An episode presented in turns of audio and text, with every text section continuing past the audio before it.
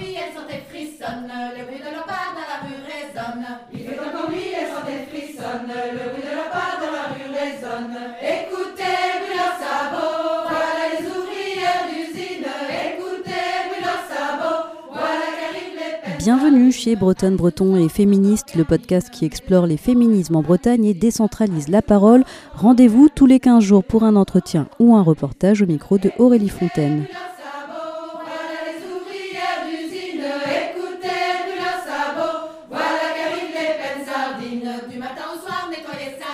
Aujourd'hui, pour ce deuxième épisode d'actualité, j'ai rencontré la rennaise Awa Gay chez elle, dans le quartier Kennedy. En 2015, son frère, Babacar Gay, qui était alors euh, âgé de 27 ans, est tué de 5 balles par un policier de la BAC, la brigade anticriminalité, dans la cage d'escalier d'un immeuble du quartier populaire de Maurepas. Babacar euh, avait un couteau de cuisine, il était en train de se mutiler en fait suite à une crise d'angoisse, mais aucun des huit policiers sur place, armés et entraînés, n'ont réussi à le neutraliser. Aujourd'hui encore, sa sœur se demande comment c'est possible et pourquoi en fait il a été tué au lieu d'être désarmé. Alors comment faire en tant que mère, en tant que femme, en tant que femme noire face à ces violences policières? Il faut qu'on parle. On a droit de parler. On a droit de parler notre histoire. Quoi qu'il arrive, on doit parler notre histoire. Moi, si je ne parlais pas aujourd'hui, si je ne me militais pas en tant que mère, en tant que femme, en tant que femme noire, aujourd'hui, l'histoire de mon frère, il va tomber dans les oublis. Dans le podcast Bretonne, Breton et féministe, la question de la convergence des luttes est primordiale. Les combats féministes, antiracistes et contre les violences policières sont toutes des luttes sociales à mener ensemble. Surtout quand on entend encore trop peu les voix des femmes racisées et surtout quand elles viennent de quartiers populaires. Alors avant de parler du déroulement euh, des faits euh, de la nuit du 2 au 3 décembre où a été tué euh, votre frère, Awa, vous, comment vous décririez votre combat? C'est dur en tant que mère, en tant qu'une femme noire qui vit ici en France. Je suis seule de ma famille. À l'époque, le décès de mon frère par la police, c'était vraiment dur parce que je ne parlais pas français bien. J'ai en train d'apprendre à lire et écrire. À chaque fois que je voulais parler dans les, devant les médias, j'ai mes larmes d'abord parce que, première chose, je vois l'image de mon frère. Comment il est gentil, comment il m'aide comment il me soutient pour mon, mon, mon fils. Babacar, il a fait un an seulement en France avec moi. Il a fait une longue trajet pour me joindre ici. Il a passé par le clandestin. Et quand il est arrivé, on commence à faire les démarches et tout. Mon frère, les manières qu'on l'a assassiné, c'est pas, c'est pas normal. Parce que Babacar, il fait du mal à personne, il fait du mal à lui-même. Il faisait une crise d'angoisse. Euh, il a pris un couteau table, il se mutilait. Mais quand son ami a appelé les pompiers pour avoir l'aide, c'est la police qui sont embarqués en mode de guerre parce qu'ils sont venus en huit policiers. Il y avait quatre polices de la BAC et quatre polices nationales. Et ils sont tirés sur mon frère cinq balles haut de son corps et aussi euh, derrière de son fesse euh, gauche. Vous, dans votre combat, vous essayez de montrer que la légitime défense qui a été retenue à l'encontre euh, du policier n'est pas possible ici. Mais en fait, ça reste très difficile de faire entendre votre voix, surtout dans un pays où finalement les violences policières, les violences racistes font partie du système en fait. Le fait qu'ils ont tiré tous les balles dans le dos à mon frère par derrière, il n'y a pas de légitime défense et c'est un racisme d'État. Parce que si Babacar, elle était pas noire, on ne le tue pas à cette, manière-là. Et ils sont pas, surtout, pas droit tirer sur mon frère. Ils ont cassé les vérités. Ils ont dit que quand j'ai demandé les expertises balistiques, ils sont les experts qui les analyses d'expertise balistique qui a révélé aucune balle il n'a pas venu face de mon frère. Et les armes et tous les matériels, preuves matérielles qui sont gardées dans les scellés, ils sont dit les preuves, ils sont détruits par une erreur. Donc si ils sont raison, tous les matériels là, de preuves matérielles, ils sont pas droits de disparaître. Quand on parle notre témoignage, on ne écoute pas. On ne écoute pas. Moi, mon frère, elle est mort euh, par la main de police. L'État, il n'a pas cherché à venir vers nous pour nous parler. La première fois j'ai vu les gestion, Elle m'a dit que mon frère, elle était musclé. Parce que je lui posais question pourquoi, euh, après les balles, les cinq balles, mon frère, il n'a pas mort. On l'a monoté au sol pendant deux heures. Elle m'a répondu, mon frère, elle est musclé. Mais tout qu'on parlait ici, vous n'êtes pas droit parler ça dort. Moi, j'ai pas peur de eux.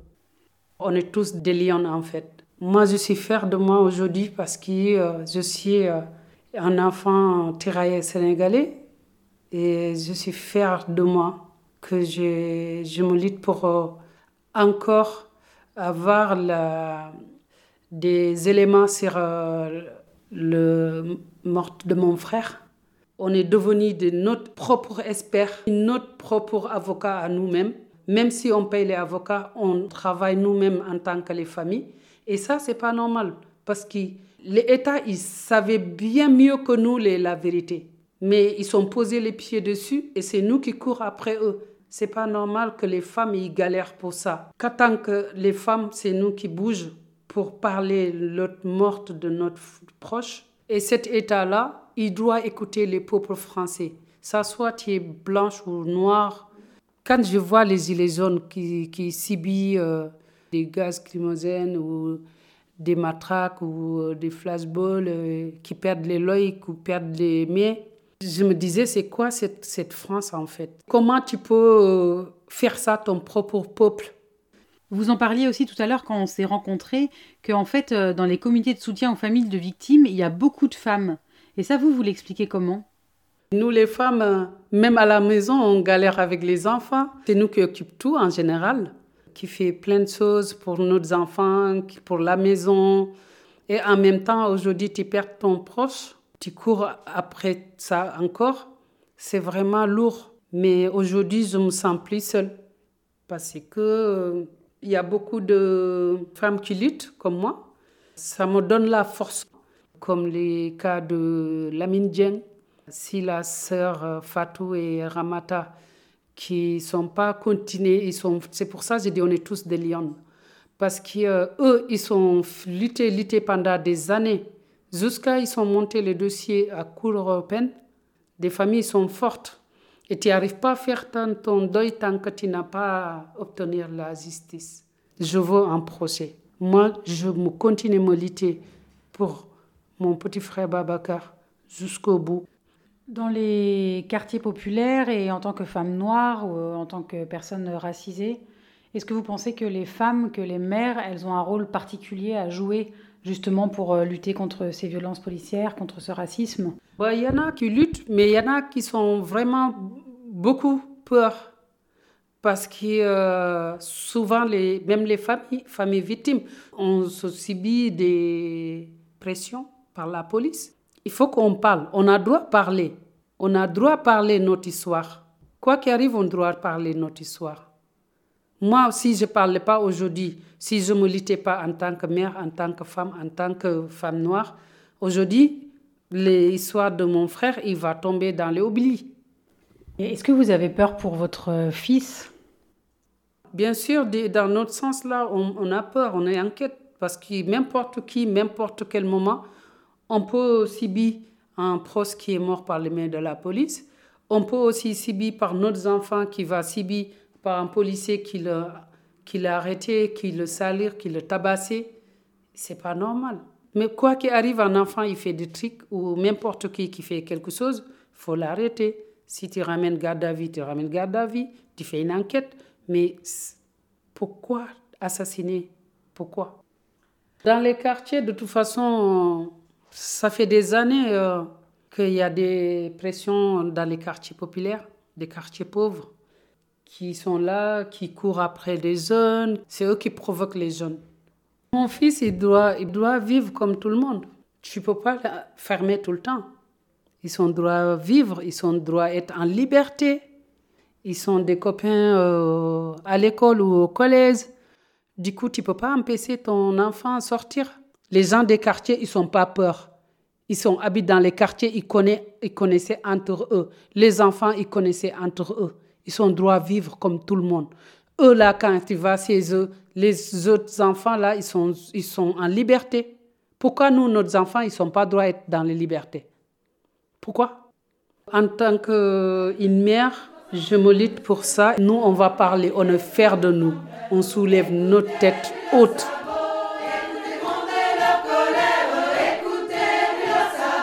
Le 24 décembre dernier, il y a eu une reconstitution des faits dans le cadre euh, de l'information judiciaire pour homicide involontaire par personne dépositaire de l'autorité publique, qui a été euh, ouverte en 2017, pour déterminer donc ce qu'il s'est vraiment passé cette nuit de décembre 2015. Beaucoup de questions sont encore en suspens, peut-on lire dans la presse. Par exemple, pourquoi les pompiers, arrivés en même temps que les policiers, ne sont pas aussi montés dans l'immeuble? Ou alors euh, comment des scellés, indispensables à l'enquête, ont pu disparaître entre-temps. De son côté, Awagay a demandé, et elle attend encore, une morpho-analyse des traces de sang dans la cage d'escalier, qui permettrait en fait de définir la position de son frère au moment des tirs. Merci beaucoup pour votre écoute. N'hésitez pas à aller vous abonner au podcast sur votre plateforme de diffusion préférée et à bientôt pour un nouvel épisode de Bretonne, Breton et Féministe.